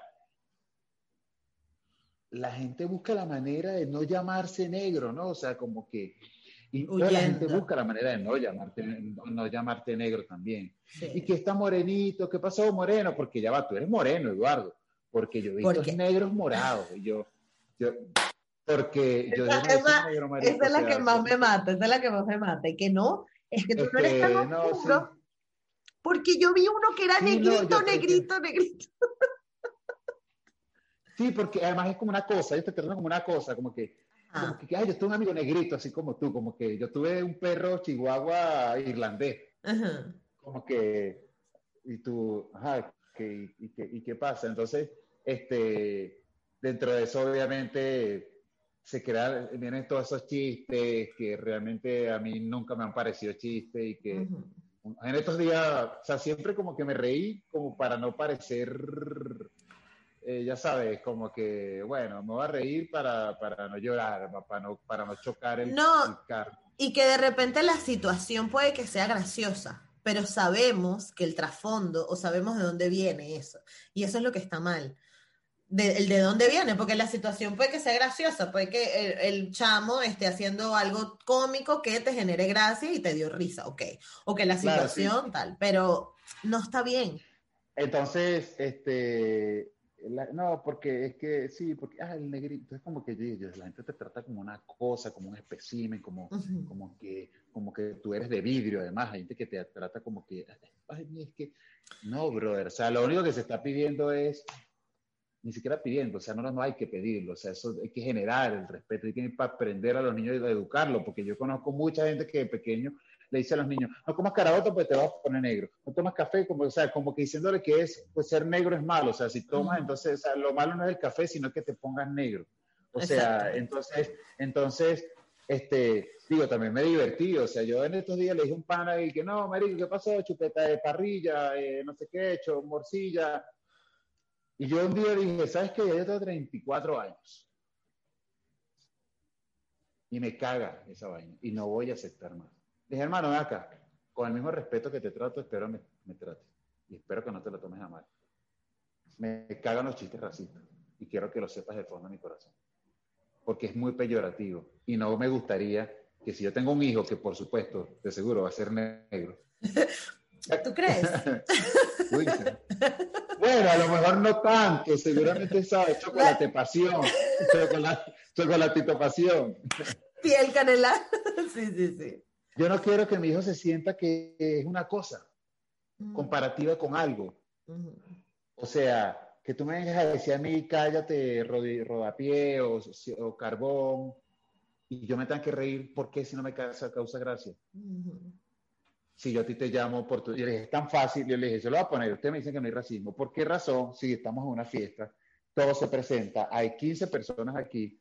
Hola, Juan, Pedro, Daniel, Julián, Ana, María, Petra y a cada un rato él le dice Juan María, Petra, Julián, Eduardo, Carlos, Negro.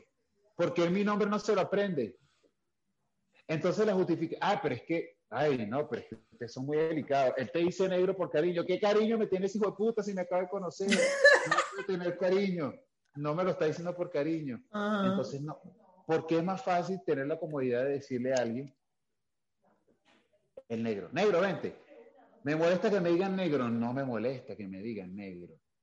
A lo que voy es, ¿por qué somos tan cabeza hueca, por no decir cabeza de, chola, y, no, y, no le damos el valor y el respeto a los demás. No lo digo por mí, porque obviamente quizás ya yo tengo las herramientas como para yo subsistir en una sociedad. Pero yo tengo cinco sobrinos hermosos y ya va, y son bien hermosos mis sobrinos, porque esos sí tienen, ellos son lindos, lindos, lindos, eso sí.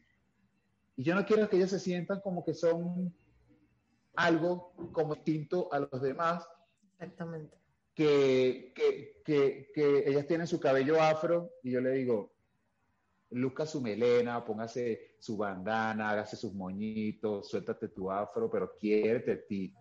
No, no te pongas hasta ahorita que queriéndote alisar el cabello, porque entonces entonces perteneces a, la, digo, no es que no te lo puedas alisar, si te lo quieres alisar, te lo alisas. Exactamente. Pero que sea, no, no como un estereotipo de que las negras se tienen que alisar el pelo porque es que qué ladilla, no se pueden peinar. Claro que se pueden peinar. Si tú te cuidas tu cabello, te puedes peinar. O, o que, o que, o que, ¿sabes? Se sientan orgullosos de ser negros, que se sientan, que, que dentro, así como los rubios sacan jugo de, de su, su cabello rubio y se hacen más mecha y se ponen más rubio y se broncean ustedes también pueden sacar el valor de ustedes, o sea, de su físico, de su genética, de, su resistencia, de, de, sus facciones, de, su historia, además. Porque Una de las cosas más, más que yo me la paso diciéndole a todo el mundo, que es como que no podemos seguir en el mundo pensando de que no servíamos para nada y de que, ay, vinieron de los esclavos y bueno, y llegaron los esclavos y ya, marico, el puto continente, Europa. Europa es Europa, gracias a las manos de nuestros ancestros. ¿Entiendes? Nosotros hoy estamos parados porque sobrevivió un montón de gente a un montón de condiciones adversas, chimbas, horribles, y esa vaina nos tiene que hacer sentir orgullo, no nos puede hacer sentir pena. Claro, porque incluso, de hecho, perdona, dice alguien, no, bueno, pero es que al final los blancos le enseñamos a hablar y el catolicismo. Y yo le dije, no, ustedes no nos enseñaron a hablar, ustedes nos cambiaron el idioma. Nosotros ya hablábamos, que, que, mm. éramos mudos acaso. Exacto. Nosotros teníamos un idioma, teníamos un idioma, ustedes nos enseñaron a hablar español.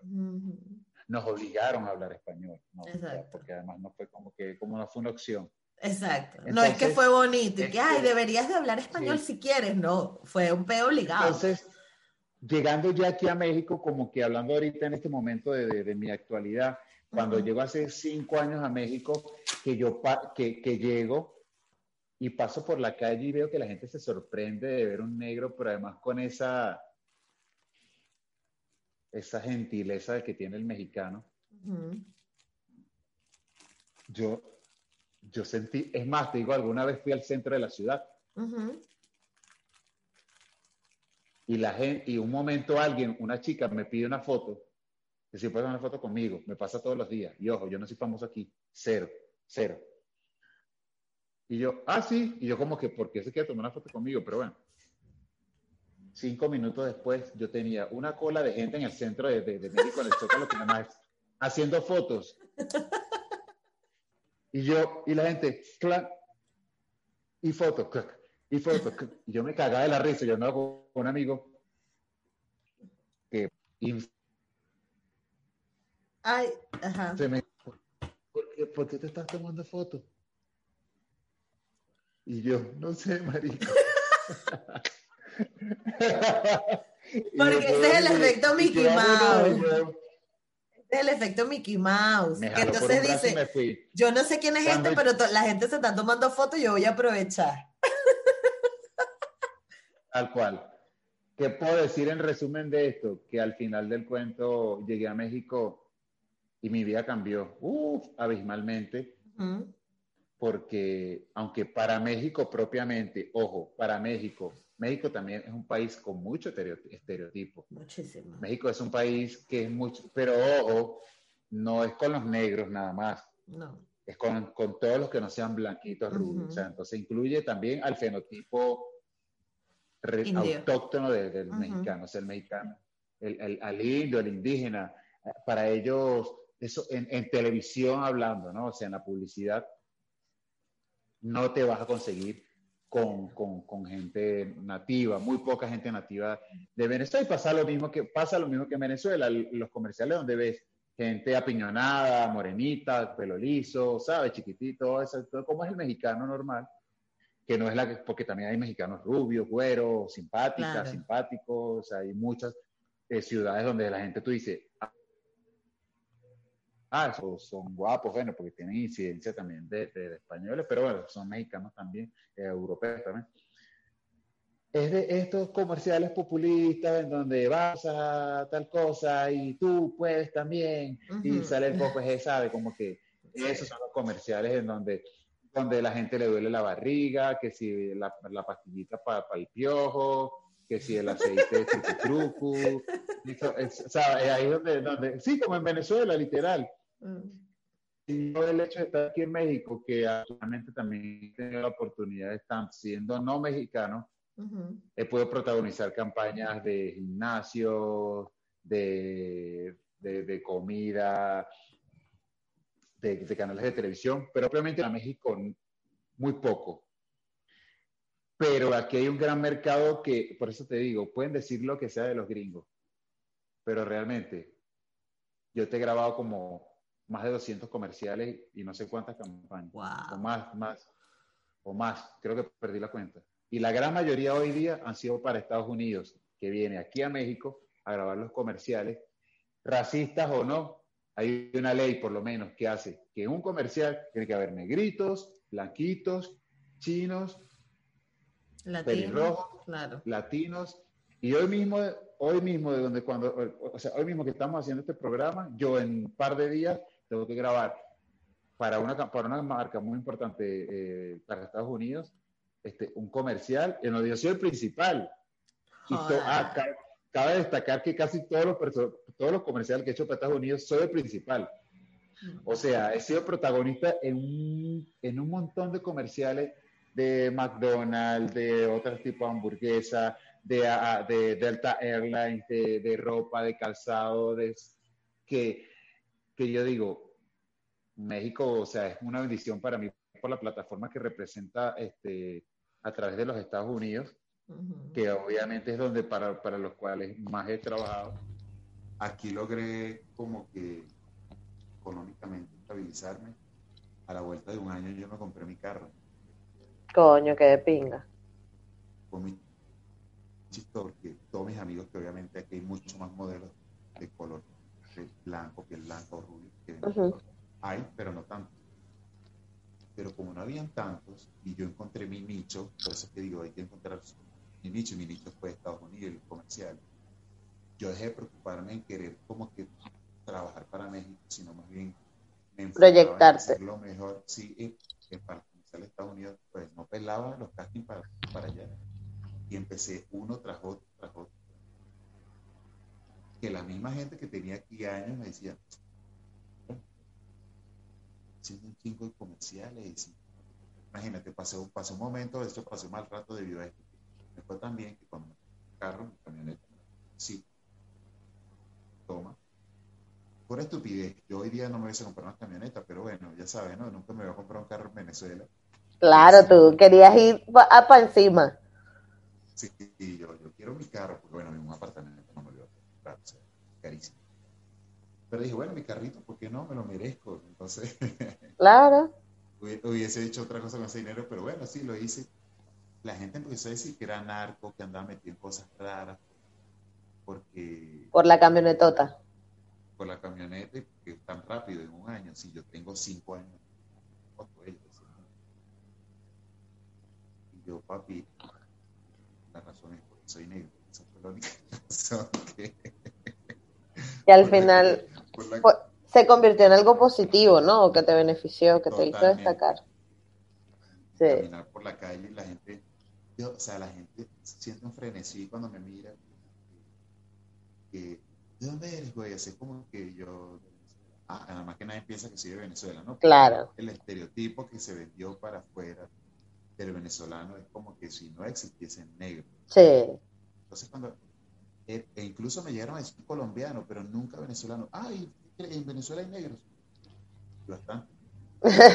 más de lo que tú crees. Eh, sí, yo le dije, algo muy bonito que pasa aquí, que me pasa en México particularmente, no sé si en otros países, aquí sí, es que yo le digo hoy día el saludo de Wakanda. Y es que desde que llegué, todos los negros que se miran en la calle se saludan. Claro, qué loco. cuando, cuando voy caminando en la calle, que un negro me ve, Claro. ¿sabes? Claro. Y, es como que ya en mi mente está que si veo un negro lo saludo, la señora me sienta su cabeza, ¿sabes? Me da una energía como ancestral, como, como algo que viniera de atrás, como que... De conexión. sí, como que estoy contigo, somos lo mismo, somos uno, es como, hola, ¿sabes? es un saludo que, no sé, que es como algo como espiritual, es algo como como, es, como esa mirada que además te miras, o como que... Ajá, ajá. ¿no? Y tú lo miras así como que... Wakanda Forever. y, pero cuando lo pensaras así en frío, dice, ha pasado tan duro desde el punto de vista interno, que yo me hinco de rodillas ante todos mis ancestros, porque gracias a ellos, hoy yo me puedo poner una ropa, tengo un celular, estamos hablando por aquí, ellos no lo pudieron hacer. Entonces ellos se merecen eso y mucho más. Claro. Dieron su vida, pusieron su espalda, dieron como perros y animales para que hoy nosotros tengamos un poquito más, un poquito más humano, humanizado. Precisamente por ellos que sufrieron eso, yo siento que la lucha debe seguir. O sea, dentro de ellos incluyo a, mí, a mis abuelos, o sea, o sea, casa nunca se habló de color de piel, nunca se habló de, diferencia, de nada, o sea, no, es un, no era un tema. O familia negra no era un tema de que fueras de un color o otro. Sin embargo, te puedo decir que si llevaba a personas blancas a mi casa, al contrario, yo sentí que en mi casa se les trataba de manera amorosa. ¿Estás, hijo? Que comer esto, eh, incluso con chistes también, pero mira, nosotros los negros comemos de todo, ¿sabes? Aquí se come esto, se come lo otro, claro. Esto, lo otro, ¿sabes? Y mis, amigos iban de mi casa como que, brother, o sea, Paco, bien me hizo sentir familia, o sea, se me sentía que, me abrazaban, y parte de nosotros. Tú y yo somos iguales, porque es la misma manera en la que uno quiere que los traten, o sea, de manera respetuosa. Y, y, y, yo creo que en esta carrera de la vida, de, o sea, yo hago una carrera de venir desde la pobreza a seguir siendo una persona que hoy se puede pagar sus cosas porque no soy millonario. O sea, hoy puede, puede ayudar a mi familia, puedo pagarme series y también como todos tenemos comparación de otros amigos míos, muchas personas también han pasado Como que yo siempre he tenido que jalar lucha, boxeo, espectáculo, donde el principio, si yo sé que hubiese sido sido otra, el desempeño ha sido más largo, sobre todo hablando de lo, de lo que yo me dedico. Claro, además en, mi carrera, ¿no? Entonces, este, ha sido toda la vida así como que vamos, dale, ¿sabes? Como un autolavado de cerebro propio, esto, dale, y puede, como un esfuerzo más, un esfuerzo extra. Cuando aparece una oportunidad de algún proyecto de cine. Este, y luego hay gente con comportamiento mediocre que que tira para adelante y que no les cuesta, que le cuesta menos. Sí. Incluso te digo algo, algo que experimenté a través de todos los años, bueno, parece un era como modelos en Venezuela, por ejemplo, decían, hay un desfile y solo vamos a escoger a un negro. Solo negro. Y cuando me metí yo en el medio, en el medio literal, empecé a ser yo ese negro.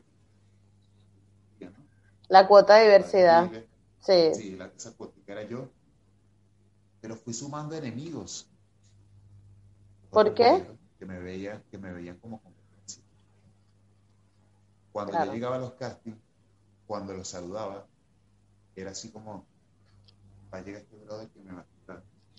Mm. Entonces, lejos de sentir eso que yo siento aquí cuando me saludan esto como bacana, allá era el contrario. Allá era la riña total, era como, como desagradable. pero fíjate, mi, mi, madurez me permitió entender, yo decía, y esto los entiendo, o sea, cómo así, habiendo un desfile donde hay 20, 30 modelos, veía muchos modelos de Pinterest de su color de piel. Que no cumplían con las condiciones físicas, solo porque eran rubios o eran bonitos de cara, estaban dentro de un desfile de traje de baño, por ejemplo, el paso ellos no tenían el paso. Y veía unos negros que o sea, que o sea, panas que intentaron empezar en el modelaje que no prosperaron. Que no pudieron, claro. No pudieron, o se cansaron, o dijeron esto no es para mí, estaban dispuestos a luchar. Yo porque soy un terco rajado, ¿sabes? Fui para adelante, pero pude haber tenido oportunidad de decir, porque, porque no tengo por qué soportar. Entonces, se va perpetuando esta situación precisamente porque nos retiramos. Bueno, este, yo espero que hayan disfrutado tanto como yo esta entrevista porque Eduardo es un ser humano increíble. Este, y nada, eh, voy a dejar todos sus contactos y la forma de, de ver su trabajo en la cajita de la descripción. Muchísimas gracias Eduardo por la entrevista y nos vemos en otro episodio. Chao.